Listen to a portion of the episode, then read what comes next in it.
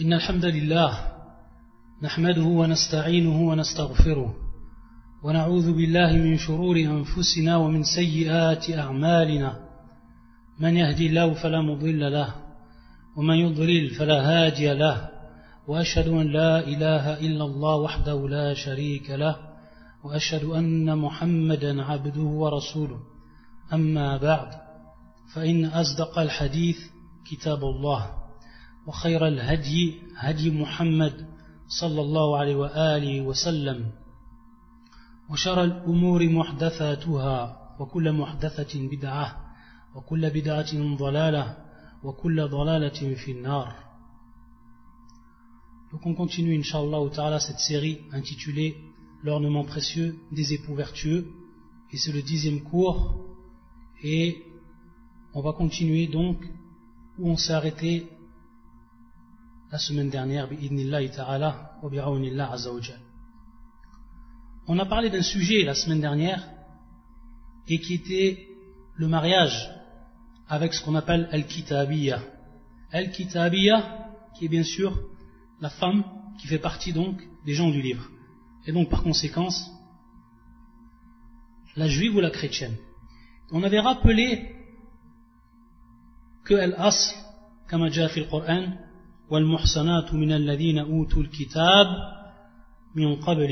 c'est-à-dire donc, d'après ce verset, Allah Azzawajal nous a autorisé de nous marier avec les femmes des gens du livre, Al-Kitabiyya. Ça c'est la permission. Et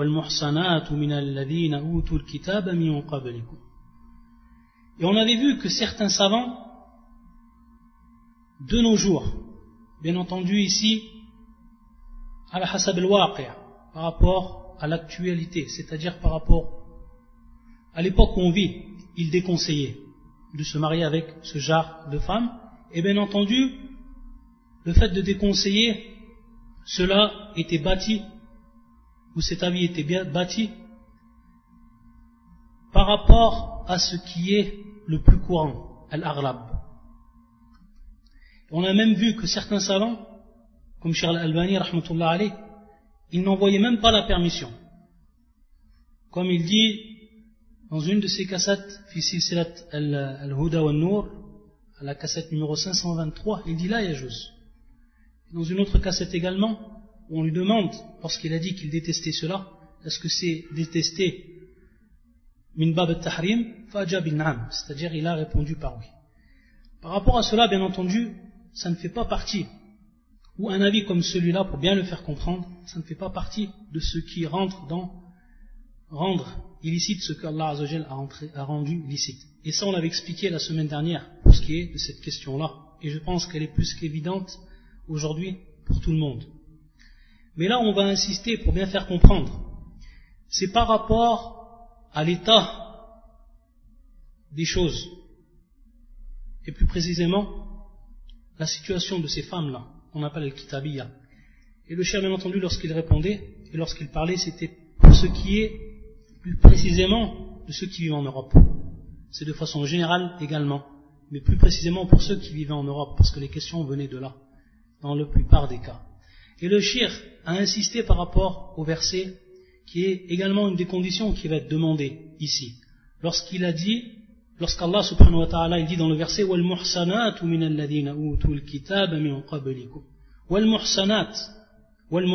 c'est-à-dire donc des femmes qui ne prennent pas des amis et des femmes bien entendu qui ne sont pas des femmes qui font qui commettent la fornication l'adultère. Tayyib et bien entendu lorsqu'on poserait la question et dans les sociétés que l'on connaît, surtout en Europe, si on demandait l'état ou la situation de ces femmes, dans la plupart des cas on répondrait ce sont des femmes qui ne remplissent pas cette condition. Wallah musta'an. Donc, d'après, ou d'après cela, on va bien entendu bâtir cet avis. C'est-à-dire que cet avis va être bâti par rapport à cela. Taïb. Donc ça, c'est tout simplement en regardant la situation actuelle et l'état des choses mais bien entendu, si la personne trouvait une femme parmi les gens du livre, qui est d'une bonne éducation, une éducation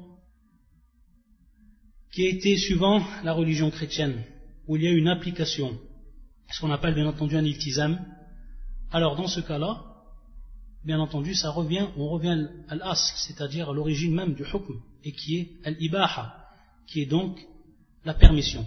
Et bien entendu, à condition que cette femme-là ne soit pas une femme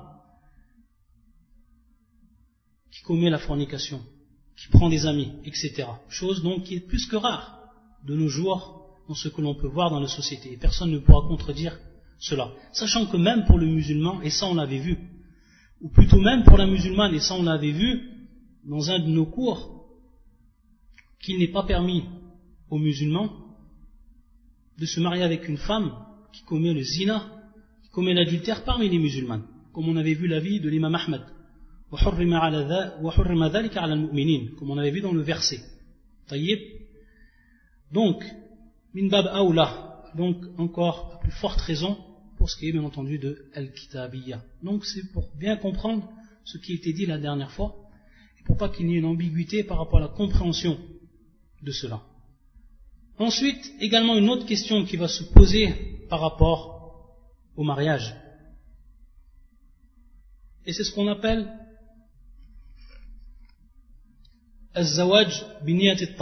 c'est-à-dire se marier en ayant l'intention de divorcer. Cette question-là, elle a été traitée par les savants, parmi les salafs et ceux qui sont venus après.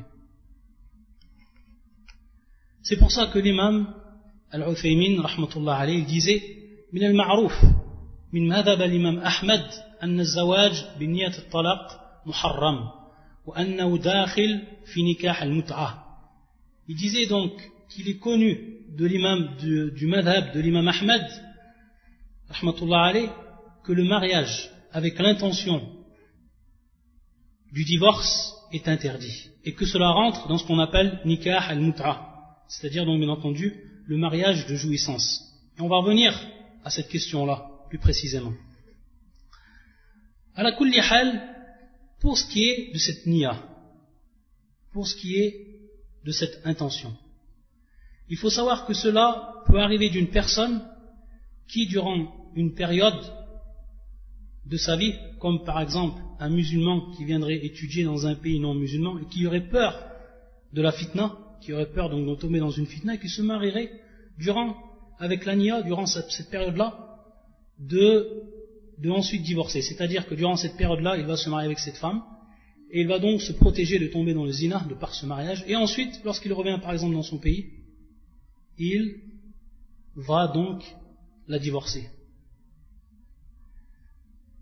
La première remarque que l'on va faire par rapport à cela, qui est une remarque qui est très utile, c'est que pourquoi mettre en avant cette niya Pourquoi mettre en avant cette condition ou arfouane, cette intention Et ici on n'est pas dans la condition bien entendu, cette intention.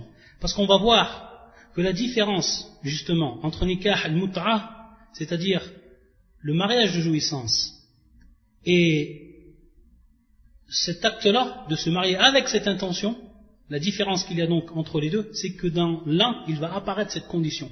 La condition qui va être posée donc, fizawaj al-muta, ou nikah al-muta, qui est donc le mariage de jouissance, et qui a bien entendu été aboli, qui a donc été aboli, et donc il n'est plus permis de pratiquer, c'est qu'il va apparaître dans les conditions al-mudda, c'est-à-dire le temps. Le temps de ce mariage-là.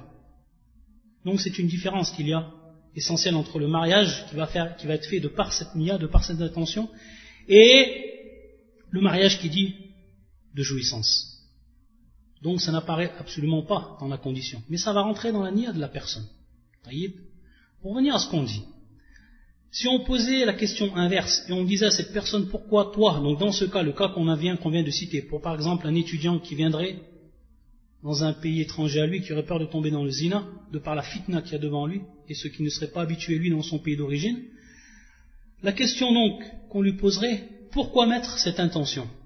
Pourquoi mettre cette intention? Pour bien faire comprendre, pour bien comprendre la question de base. Pourquoi mettre cette intention qui est donc l'intention du talaq, c'est-à-dire de divorcer? Pourquoi cela? Parce que la question qui se poserait, si après la période qui se terminerait, par exemple de ses études, ça c'est un titre d'exemple, ça peut être, il peut y avoir beaucoup de, situations, c'est un titre d'exemple, pour bien comprendre. si à, la fin de, sa, de, son, euh, de, de son parcours scolaire, il revient chez lui. Il a vécu avec cette femme durant ces années, et que cette femme-là, il a trouvé une femme qui était pieuse, ou une femme qui l'a aidé, et une femme dont il n'est pas sûr de retrouver une de même qualité. Ce qui va se passer, c'est que, est-ce qu'il va être permis à ce moment-là qu'il la garde, alors qu'il a vu cette nuit au départ? On va dire, on va dire naam, et naam. On ne va pas regarder par rapport au niveau donc du contrat de mariage, on n'a pas regardé par rapport à cette, intention. Donc il, il, peut très bien la garder, même s'il a eu cette nia. Donc c'est comme ça qu'on pose, le, pose en fait la question. C'est-à-dire que la personne, elle se marie avec une autre, de peur de tomber dans la fitna. Mais pourquoi elle va mettre donc cette, cette intention-là? Pourquoi placer dans son cœur cette intention? Alors que peut-être cette femme-là, il va l'aimer, et qu'à la fin, il va rester avec elle, et jamais il ne concevra de la divorcer. Et c'est ce qui peut arriver, et c'est ce qui arrive beaucoup de fois. Donc ça, c'est déjà une première remarque que l'on fait. Mais pour ce qui est donc de la personne qui voudrait, par exemple, à titre d'exemple, euh, jouir uniquement et ne pas regarder, par exemple, qui n'est pas concerné par le fait de tomber dans la fitna, ou etc., ou qui soit déjà marié, etc. Si on regarde donc pour ce qui est de ce mariage-là, est-ce qu'il va être halal ou haram? Est-ce qu'il va être autorisé ou non autorisé? Donc on va le regarder maintenant d'un aspect de la jurisprudence. Est-ce qu'il va être autorisé ou est-ce qu'il va être interdit? Donc on a vu la parole de Charles Uthaymin, qui lui bien entendu voit l'interdiction, et dont beaucoup, beaucoup de savants voient l'interdiction.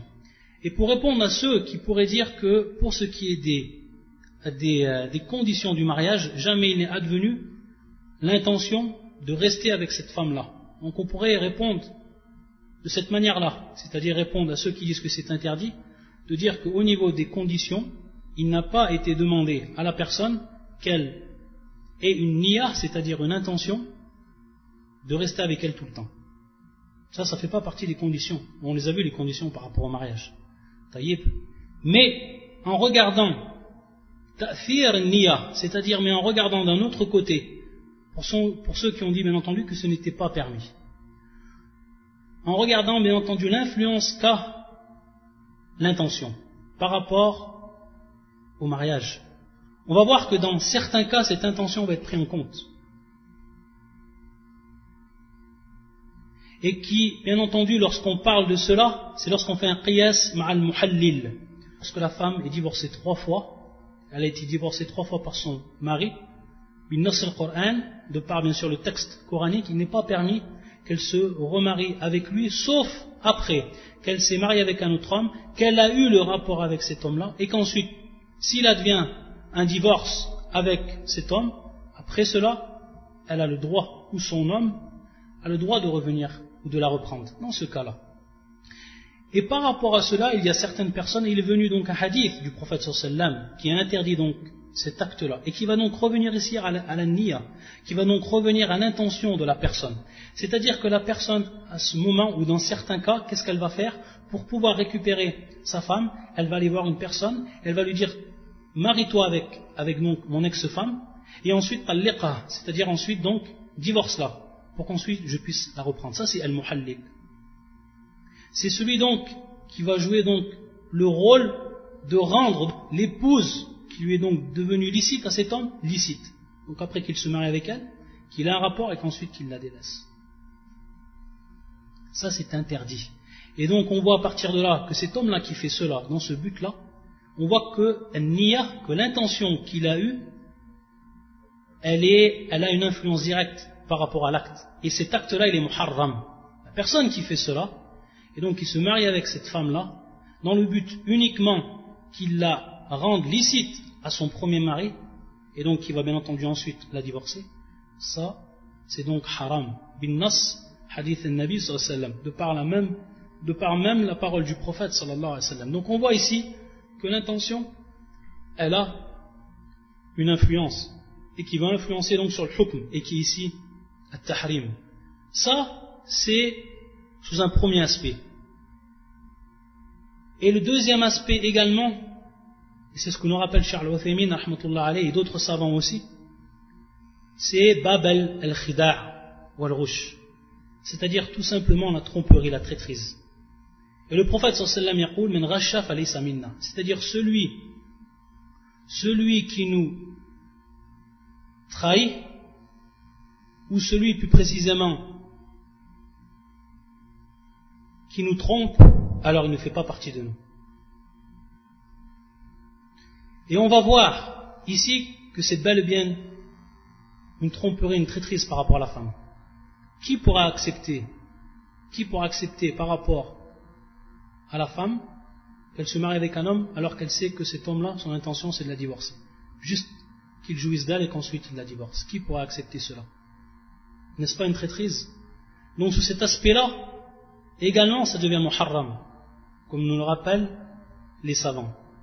Et également, pour appuyer cela, qui parmi les hommes qui auraient une fille accepterait qu'un homme vienne lui prendre sa fille, la demande en mariage, alors que dans sa nia, il a simplement l'intention de jouir d'elle et ensuite la divorcer. Est-ce que cela fait partie de ce que tu aimes pour ton frère? Également, ça c'est la question qui se pose. Donc, à la kulli hal, al-hukm fi c'est-à-dire le jugement qui est porté à celui qui fait cela, c'est-à-dire donc az-zawaj biniyat talaq se marier donc avec l'intention du divorce, c'est un acte qui est muharram et qui n'est pas permis dans la religion, de par les aspects qu'on a cités. Wallah al-musta'an. Ça donc c'est ce qui était en relation donc avec un nikah, avec donc le mariage. Et également, lorsqu'on avait parlé de al-mah, lorsqu'on avait parlé de ce qui concerne donc la dot, il y a également une chose qu'il faut préciser et qui est importante, c'est que Jumhur et ulama, la plupart des savants, que ce soit l'imam Abu Hanifa, l'imam Shafi, l'imam Ahmed et d'autres encore, disent que la femme n'a rien à préparer ou n'a rien à prendre de sa dot pour préparer donc le mariage. Et donc lorsqu'on dit bien entendu préparer le mariage, que ce soit par rapport à le repas de noces, que ce soit également après pour ce qui est donc de préparer la maison, etc. Et comme on l'avait cité, que, cette dot c'est son droit à la femme, entièrement, et de manière absolue. Et donc que cet argent lui revient à elle, et qu'elle n'a pas à prendre de cet argent, sauf bien entendu si elle le fait de son plein gré et de bon cœur, elle n'a pas donc à prendre pour préparer l'appartement ou pour préparer tout ce qui rentre dans les préparatifs. Ça, c'est à l'homme. Et c'est pour ça qu'Allah subhanahu wa ta'ala yaqul Askinuhunna min haythu sakantum min wujdikum. Askinuhunna min haythu sakantum min wujdikum. C'est-à-dire donc, donnez-leur abri, asile, donc donnez-leur leur maison ou leur asile où vous vous avez habité. Donc habitez là, habitez-les où vous vous avez habité et bien entendu, suivant votre facilité, min wujdikum, par rapport, bien entendu, votre facilité, ce qui vous, a été rendu facile. C'est-à-dire qu'Allah ne cherche pas une âme de ce qu'elle ne peut. Donc, par rapport à cela, ça revient à l'homme et non à la femme. Également, lorsqu'on avait parlé la semaine dernière des repas du noce, ou du repas des noces, on avait vu où on le cite, si on ne l'a pas vu, c'est qu'il est permis également, pour ce qui est de al, donc al-walima, de la faire sans viande. C'est-à-dire qu'il n'y ait pas de viande et de choses qui sont simples pour la personne qui n'a pas les moyens. Et ça, min hadith Anas, radiallahu ta'ala anhu, que le prophète sallallahu sallam a fait cette, sa walima lorsqu'il s'est marié avec Safia et qu'elle était constituée de dattes et d'autres nourritures qui étaient des nourritures de base de ce temps-là, et qu'il n'y a pas eu donc de lahm, qu'il n'y a pas eu donc de viande, ce qui était bien entendu de leur temps quelque chose qui était mukallaf, c'est-à-dire quelque chose qui était euh, mukallaf, c'est-à-dire imposant. Ensuite, un autre point également que l'on cite est quelque chose donc que l'on rappelle à ceux dont Allah Azzawajal leur a donné ou leur a fait largesse, ceux qui ont des biens, ceux qui sont riches, c'est d'aider justement dans ce cas-là les gens à préparer, ceux qui eux n'ont pas les moyens, à préparer donc al-walima, de préparer donc les repas des noces. Les aider, ça c'est venu également dans la sunna du prophète sallallahu lorsqu'il avait demandé le prophète sallallahu man kana fadlu lorsqu'il avait dit, et c'était également durant son mariage avec Safiya, il avait demandé aux gens, si quelqu'un bien entendu a ce qui est en plus par rapport à sa nourriture, alors qu'il nous l'apporte. Donc il est bien pour ceux qui sont riches d'aider, et par rapport à cela ils ont une grande récompense d'aider ceux qui sont pauvres par rapport à leur, walima, etc. Et c'est pour ça qu'on verra qu'ensuite, dans les doigts, il y a les doigts ou les invocations qui sont donc pour les mariés, mais également les invocations qui sont de façon plus générale pour ceux qui ont été à l'origine de ce repas et qui ont été à l'origine donc de cette fête. Donc ceux qui ont, ceux qui ont donc donné les biens pour que cela préparé. Donc cette dua, ces dua-là va venir également ou va, va concerner également ces personnes-là de façon plus générale. Donc il y aura des dua ou des invocations pour les mariés et pour ceux qui ont également aidé à préparer cette fête et c'est ce repas des noces. Et donc justement pour ce qui est des doigts que l'on dit, donc les invocations que l'on dit lorsqu'on est invité, nous, à ce repas de noces, les invocations qui sont connues et dont toutes celles qu'on va citer sont authentiques, authentiques dans la sunna du prophète sallallahu c'est bien entendu en premier, premièrement la dua la plus connue. Barakallahu lak wa baraka alayk wa jama'a baynakuma fi khair. Ça bien entendu c'est ce ou c'est la dua que l'on dit à celui qui vient de se marier. Donc ça c'est l'occasion pour lui dire cette dua. Et c'est celle donc qui va être spéciale pour les deux mariés. Barakallahu lak. وبارك عليك وبارك عليك وجمع بينكما في خير وبارك عليك وجمع بينكما في خير Et également donc, pour ce qui est des invocations qui sont, on va dire, plus générales, et qui sont non seulement ce jour-là, mais également pour tous ceux qui nous invitent à un repas. Et wallahi, il faut y donner une grande importance à ces doigts Sachant que la personne, lorsqu'elle t'invite, lorsqu'elle te propose ce bien, et qu'elle fait cela par amitié, fraternité, sache que le minimum que tu peux lui rendre, c'est cette doigts et qu'il l'entende, qu'il entende cette doigt, et qu'il se réjouisse, réjouisse de cette doigt-là, que ce soit donc le jour du repas des noces ou un autre repas dont il t'aura invité. Donc ça c'est des doigts qui sont plus générales. Et parmi ces doigts, Allahumma aghfir lahum, warhamhum, wa barik lahum fima razaqtahum. C'est-à-dire donc, Allahumma, c'est-à-dire, on demande à Allah Azzawajal qu'il leur pardonne et qu'il leur fasse miséricorde et qu'il leur donne donc la baraka, la bénédiction par rapport à ce qu'il leur a pourvoyé comme bien. Allahumma aghfir lahum, warhamhum, wa barik lahum fima razaqtahum. Également, et donc ça, ces doigts, elles sont bien entendu de façon générale, que ce soit donc pour les mariés, ce jour-là, donc ceux qui ont préparé le, repas, et qui sont de façon générale à l'origine, et donc tous ceux également, parmi les riches et les autres, également, qui ont été à l'origine ou qui ont participé à ces préparatifs. L'autre dua également connu, Allahumma at'iman at'amana saqani, c'est-à-dire donc, ô mon Seigneur, nourris celui dont il m'a nourri, ou celui qui m'a nourri c'est-à-dire également, donc, donne la boisson à celui qui me l'a donnée, de façon générale, la boisson, donc abreuvé. Également une autre dua qui se dit, et qui est donc la troisième que l'on cite, et qui est la suivante. Akala ta'amakum al-abrar, وصلت عليكم الملائكة وأفطر عندكم الصائمون également qu'un hadith authentique. C'est-à-dire donc, akala ta'amakum al-abrar. Et ces trois phrases, pour bien les comprendre, ces trois phrases, pour bien les comprendre, ce sont des doigts que l'on fait. Ce sont des doigts que l'on fait. Et donc, même la dernière. Et c'est important de savoir cela pour pouvoir savoir à quel moment on l'a dit. Akala ta'amakum al-abrar. Donc, ceux qui ont mangé votre nourriture, sont les vertueux. Ou que ceux qui mangent votre nourriture soient des vertueux. et que donc les anges prient sur vous. Et bien sûr, la prière des anges, c'est l'invocation. C'est qu'ils invoquent Allah Azzawajal pour vous, dans le bien, et dans le bien que vous avez donné. Et que, bien entendu, ceux qui donc, les jeûneurs, ceux qui jeûnent, rompre leur jeûne auprès de vous. Et ça, bien entendu, c'est une dua. On comprend cela que c'est une dua. C'est-à-dire que ne pas comprendre ce hadith, et, plus précisément cette dernière phrase, uniquement pour ceux qui sont en état de jeûne.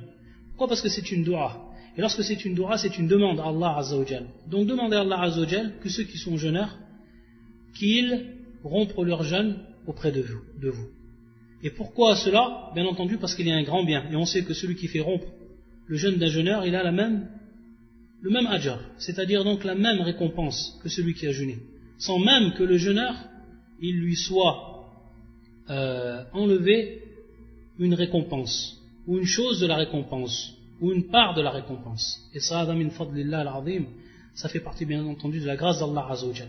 Donc dire de cette dua, c'est à tout moment, et pour tous ceux qui ont donc participé à cette nourriture, et qui ont donc été invités.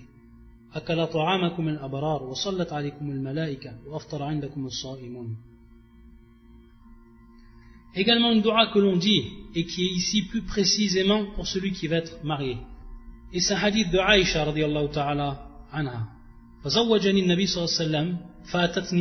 C'est-à-dire donc, lorsque Aïcha s'est mariée avec le prophète sallam et que sa mère à elle, elle est venue, elle l'a fait entrer dans la maison. فأدخلتني الدار فإذا نسوة من الأنصار في البيت فقلنا على الخير والبركة وعلى خير الطائرين وعلى خير الطائرين Donc il y avait des femmes parmi les Ansar qui étaient présentes dans la maison. Elles ont dit donc à Aïcha al khayr wal baraka, c'est-à-dire donc al khayr wal baraka que ce soit ce, cela donc donc ce mariage entre parenthèses dans le bien et qu'il soit béni. على الخير والبركة وعلى خير الطائرين الطائر هنا النصيب c'est-à-dire donc soit la meilleure des parts donc un nasib qui est donc la part et qui marna ici الطائر وعلى خير الطائرين donc et que ce soit suivant la meilleure des parts ça c'est également une dua que l'on dit celui qui s'est marié على الخير والبركة وعلى خير الطائرين ensuite et ça, bien entendu, c'est pour mettre en garde et pour se rappeler ce que faisaient les gens de la Jahiliya, c'est-à-dire les gens qui vivaient avant l'islam, avant que n'advienne l'islam, et suivant bien entendu leur habitude, et qui étaient pour beaucoup d'entre elles contraires à ce que enseignait ensuite l'islam. Et on voit que dans les doigts, c'est-à-dire dans les invocations également, il est venu ce qui est contraire à cela. Et cela nous est indiqué dans le hadith. Dans le hadith où al-Hassan ibn Aqil ibn Abi Talib أنه تزوج امرأة فدخل عليه القوم فقالوا بالرفاء والبنين فقال لا تفعل ذلك فإن رسول الله صلى الله عليه وسلم نهى عن ذلك. Dans ce hadith qui est authentique, où il y a donc des personnes qui sont venues et qui ont dit donc à Al-Hassan بالرفا والبنين وما معنى بالرفا الرفا comme nous l'explique Ibn al-Qayyim rahmatullah alayh في تحفة المودود بأحكام المولود il nous dit tout simplement c'est à l'iltiham ou l'ittifaq بالرفا qui veut dire donc à l'iltiham ou l'ittifaq c'est donc comme faire une dua, une invocation et demander donc qu'il y ait entre l'époux et l'épouse de l'harmonie et de l'accord. Et donc, bien entendu, de l'amour et tout ce qui va, tout ce qui va dans ce sens. Rafa. Donc, ce n'est pas ici. Ce n'est pas ici ce qui est mahvour, ce qui est donc interdit. Mais c'est ce qui vient après. Banin. Wal banin. Wal banin, ici, bien entendu, donc, c'est une dua. De demander donc pour ces gens-là qu'ils aient et qu'Allah donc leur donne comme risque des enfants. Et quand on dit des enfants, plus précisément cours, c'est-à-dire donc des mâles, c'est-à-dire donc des garçons. Et ça, bien entendu, le prophète sallam, comme il est dit dans la suite du hadith, il l'a interdit, le prophète sallam, cela. Pourquoi? Parce que dans le temps de la jahiliya, bien entendu, on sait que les hommes ou que le mujtama, la société de façon générale, la société des Arabes, donnait toute l'importance aux hommes, ou plutôt aux garçons, contrairement donc aux filles. Ils détestaient les filles et ils aimaient les garçons. Pour beaucoup de raisons, et qui sont des raisons non valables, bien entendu, au vu de la religion. Et dont le prophète sallam, de par la descente de cette religion de l'islam sur lui, a abrogé. Et donc, le prophète sallam, parmi ces, interdictions qu'il nous a émis, cette interdiction de dire cette doigt à ce moment-là, donc, qui vient au moment donc du mariage, et d'invoquer à la personne ou de demander à Allah Azzawajal qu'il donne comme risque les garçons. Et donc ici uniquement les garçons. C'est pour ça qu'ensuite Ibn Qayyim il dit que la personne, si elle veut faire une invocation donc d'ordre général pour les mariés, qu'elle demande pour lui les enfants de façon générale, que ce soit donc garçon ou fille, sans faire une distinction. Mais si elle fait une distinction, alors ici elle rentre dans le naï, elle rentre bien entendu dans l'interdiction. Donc on n'a pas à faire de distinction. Et si on a à faire une droit qui concerne cela, alors qu'elle soit de façon générale, qu'elle concerne aussi bien les garçons que les filles, ou qu'elle concerne aussi bien les filles que les garçons. Et également ce que l'on cite, et qui rentre également dans ce qui est permis lors du repas des noces, c'est que la mariée elle-même serve les invités. Et cela est pris bien entendu d'un hadith authentique du prophète sallallahu alayhi wa sallam, rapporté par l'imam muslim et l'imam également le Bukhari, fi Adab al-Mufrad, où Abu Saïd al-Sa'idi, Abu Saïd al-Sa'idi, lorsqu'il s'est marié bien entendu avec sa femme, radiallahu ta'ala anhuma, et que le prophète sallallahu alayhi wa sallam a assisté, donc al-Walima, il a assisté à cette Walima, de ce mariage-là, il faut savoir que sa femme, son épouse, donc Umm Usaid, c'est elle qui a servi le prophète sallallahu alayhi wa sallam. Elle avait donc préparé une sorte de boisson à base de tamr, c'est-à-dire donc de date, et elle l'a servi. Elle a servi au prophète sallallahu alayhi wa sallam cela. Et c'est pour ça, comme il est venu donc في اللفظ الحديث فلما فرغ النبي صلى الله عليه وسلم من الطعام أماثته له فسقته donc elle lui a servi cette boisson et c'est pour ça que l'imam al-Bukhari rahmatullah alayh dans le titre qu'il a donné à ce hadith il a dit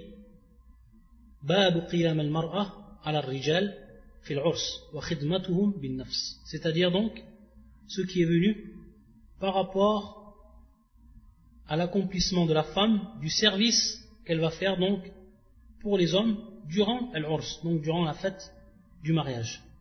Et donc elle fait bien entendu elle-même. Cela donc c'est permis.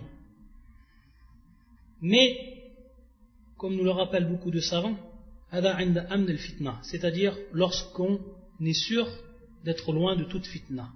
Ça, c'est déjà une première condition qui est posée par rapport à cet acte-là. Et la deuxième condition qui est plus qu'évidente, c'est que cette femme-là, bien entendu devant celles qui vont être par rapport à elle, à Janib, qui vont être donc étrangers, c'est qu'elle s'habille conformément à la législation. Et comme cela est connu. Comme cela est connu, sans rentrer dans les détails et faire un cours, comme la femme doit être habillée suivant les règles présentes dans le din, dans la religion, dans l'islam.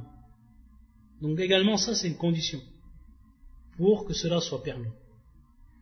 Et donc, lorsqu'on a vu tout ce qui est en relation avec al-urs, ce qui est en relation avec al-walima, et avant cela, bien entendu, le mariage. Donc le mariage, alhamdulillah, comme on l'a vu, suivant la sunna du prophète il s'est fait.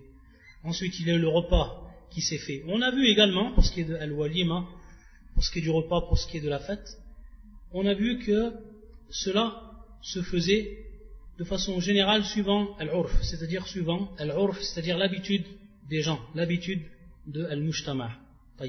Au moment que tout cela est fini, alors bien entendu il y aura ce qu'on appelle Laylatul Zifaf, donc la première nuit que va passer l'homme avec sa femme. Et par rapport à ça, et on sait que l'islam, elle a été parachevée sur le prophète sallallahu alayhi wa sallam, et que c'est un, une religion qui est complète, qui n'a rien oublié. Rien oublié. Tout a été dit pour ce qui est donc de l'affaire de musulman et de ce qu'il a besoin dans sa vie de connaître. Le prophète sallallahu alayhi wa sallam, tout le bien qu'il a su, il nous l'a indiqué. Donc même cette Layla, même donc cette nuit, il y a des sunnahs à respecter pour ceux qui veulent suivre la sunnah. Et il y a également, et pour rentrer dans ce qui est de la relation, il y a des choses qui sont permises et des choses qui sont interdites. Que le Coran nous a mis en évidence et que la sunna du prophète sallam également nous a mis en évidence. Et c'est ce qu'on va rentrer, ou dans le sujet qu'on va rentrer, durant donc ces prochains cours. Et le premier sujet qu'on va aborder, c'est par rapport à ce qu'on appelle la tazayyun, le fait de se faire beau, ou de se faire belle pour ce qui est donc de l'homme et pour ce qui est de la femme. Donc s'embellir pour ce qui est donc de l'embellissement, cela concerne, bien entendu on va penser le plus souvent directement à la femme, mais ça concerne également l'homme, parce qu'il est venu bien entendu par rapport à la sunna. Et lorsqu'on parle de l'embellissement par rapport à l'homme, la femme non seulement se fait belle pour son homme, mais également l'homme il se fait beau par rapport à la femme. Lorsqu'on dit l'embellissement de l'homme, c'est bien entendu différent de ce qui est de la femme. est connu de tout le monde. Mais il faut savoir pour ce qui est de l'homme,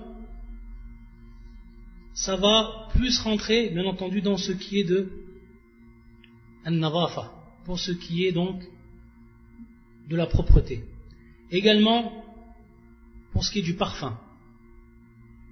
Et également, pour ce qui est donc d'être, d'avoir des habits qui sont propres, des habits qui sont beaux, na'am. Et on verra par rapport à ça plusieurs choses. Et c'est pour ça qu'Ibn Abbas, une parole d'Ibn Abbas qui était rapportée par l'imam Al-Qurtubi dans son tafsir, rahmatullah alayh. وابن عباس رضي الله تعالى عنهما يقول إني لأتزين لامرأتي كما تتزين لي Il dit Ibn Abbas, dans ce athar qui est rapporté de lui, je me fais beau pour ma femme comme elle, elle se fait belle pour moi. Et ensuite il dit, وما أحب أن أستنظف كل حق الذي لي علي طيب فتستوجب حقها الذي لها علي لأن الله تعالى قال ولهن مثل الذي عليهن بالمعروف Qu'est-ce qu'il nous dit dans cette parole, Ibn Abbas Après donc avoir dit cette parole, qu'il se fait lui beau pour sa femme comme elle, elle se fait belle pour lui. Et il dit qu'il, dans ce sens, il dit que lui, il n'aimerait pas que sa femme lui donne tous les droits qu'il a. Dans le sens où lui, il va falloir donc dans ce sens qu'il donne tous ses droits également. Bien entendu, lorsqu'on dit les droits ici, al-haq, c'est de façon générale. Et bien entendu, on sait que fil il y a ce qui est wajib, ce qui est obligatoire, et ce n'est pas ici le marsout. Mais il y a également ce, qui est, bien entendu, ce qui est recommandé, ce qui fait partie également des bonnes choses. Taïb. Donc, à la kulli pour ce qui est donc ici du haq, c'est comme ça qu'on le comprend. Et c'est comme ça qu'on comprend cette parole de Ibn Abbas. Et c'est pour ça qu'ensuite il a cité le verset. Et le verset c'est le suivant C'est-à-dire qu'elles ont, donc autant elles ont des devoirs, autant elles ont des droits envers l'homme. C'est-à-dire que tous les devoirs qu'elles ont envers l'homme, également, lui l'homme, il a ses devoirs envers elles. Pour ce qui est des habitudes, et des habitudes qui ne vont pas en contradiction, bien entendu, avec le din. Ça, c'est de façon générale bil ma'ruf. Et donc, lorsqu'on parle du tazayyun, c'est-à-dire le fait que l'homme s'embellit, on va revenir également au hadith du prophète sallam. Hadith qu'on avait déjà expliqué, donc on revient à cette explication-là. Lorsque le prophète nous avait cité dix choses qui faisaient partie de la al-fitra, qui faisaient partie donc de la saine nature, qui faisaient partie donc de ce qu'on appelle la nature prédisposée. Et parmi ces choses-là, sharib, donc le fait de se tailler les moustaches. Enam. Le fait de se tailler les moustaches, donc d'avoir des, moustaches qui vont donc être taillées. Nam, par rapport au verset, quant à elles, elles ont des droits équivalents à leur obligation. Nam. Elles ont des droits équivalents à leur obligation, conformément à la bienséance. À la bienséance. Donc, al marouf conformément à la bienséance. Donc, des droits par rapport à qui? Bien entendu, par rapport à leur épouse. Comme elles ont des épouses, des obligations envers leur épouse, eux également, leur époux ont des obligations envers elles. C'est dans ce sens dont on comprend le verset. Donc elles ont des droits et elles ont des obligations. Ensuite, donc, comme on disait, pour ce qui est donc des dix choses que le prophète sallam il avait citées, et donc tailler les moustaches, donc avoir des moustaches qui soient taillées. Et également, ihfa ou lihya, in'am. Ça aussi, ça fait partie des choses de la, de la saine nature. Et qui est donc le fait de laisser pousser la barbe et de ne pas la raser. Et donc la laisser pousser suivant son naturel. Et c'est pour ça que Aïcha, elle disait que la beauté de l'homme se trouve donc dans cette barbe, lorsqu'il laisse pousser cette barbe, et qu'il, bien entendu, qui va entretenir cette barbe-là, ça, ça fait partie de la beauté, contrairement à ce qui est, malheureusement, muntashir, c'est-à-dire répandu de nos jours et à l'époque où on vit, où la personne qui, lui, se fait beau, c'est celui qui va raser sa barbe, et de par là ressembler à une femme, wallah al-musta'an, alors qu'il a changé complètement, à ce moment-là, la création. Allah Azzawajal l'avait créé avec cette barbe, le prophète a insisté dans les hadiths qui sont authentiques et qui prouvent même l'obligation de laisser pousser la barbe. Et que celui qui l'a ne, la laisse pas, il tombe dans le péché. Et pour celui qui la rase complètement, alors c'est encore pire. Parce que comme beaucoup de savants le citent, il, change ici la création d'Allah, Wallah al-Musta'an. Et il va tomber dans, un grand péché. Le fait donc d'avoir fait cet acte-là. Donc le fait de laisser pousser sa barbe, de l'entretenir, ça, ça fait partie également du tazayyun. Et ça fait partie, bien entendu, de al-fitra. Ça fait partie donc de cette nature prédisposée, dont l'homme, par laquelle l'homme, il a été créé. Et également un siwak. Et on sait que le siwak également, il a une grande importance. Le fait donc de se purifier la bouche. Et on sait que par rapport à la relation qu'il y a entre l'homme et la femme, c'est quelque chose qui est très important. Que l'homme, il ait sa bouche constamment purifié. Et c'est pour ça que le prophète dans le hadith authentique, lorsqu'on avait demandé à Aïcha, qu'est-ce qu'il faisait le prophète la première chose qu'il faisait le prophète lorsqu'il rentrait chez lui, elle disait à Aïcha qu'il commençait par le siwak, c'est-à-dire qu'il commençait par purifier donc sa bouche. C'était la première chose qu'il faisait le prophète lorsqu'il rentrait chez lui. Est-ce qu'il faisait, il faisait cela pour rien? Là. Il faisait cela par rapport à une hikmah. Ça, ça rentre également dans le fait de s'embellir dans le fait de s'embellir et donc de préserver cette belle nature dont Allah Azzawajal, par rapport à laquelle Allah Azzawajal nous a créé. Et tout ce qui est venu également dans ce hadith, comme le fait de couper les ongles, de se raser les poils des parties et également de s'arracher les poils qui se trouvent sous les bras, etc. Taïb sous les aisselles. Et tout ce qui est venu, bien entendu, dans le hadith. Ça, ça fait partie également des choses que la personne, que le musulman doit continuellement appliquer et y prêter une grande attention. Et également l'utilisation du parfum. Également ça c'est quelque chose qui est très important, l'utilisation du parfum. Et le parfum, il a eu sa place au niveau de la sunna. Et c'est pour ça, comme on l'avait déjà vu et déjà expliqué, que le prophète sallallahu alayhi wa sallam, il avait dit qu'il avait aimé, ou qu'on lui avait fait aimer trois choses dans cette vie d'ici-bas. Et parmi ces trois choses qu'il avait citées, il avait cité le parfum. Et donc c'est pas pour rien, parce que le parfum il a une grande importance. Et parmi l'importance qu'il a, c'est justement cette relation conjugale. Et ça fait partie de ce que l'homme fait pour qu'il s'embellisse envers sa femme.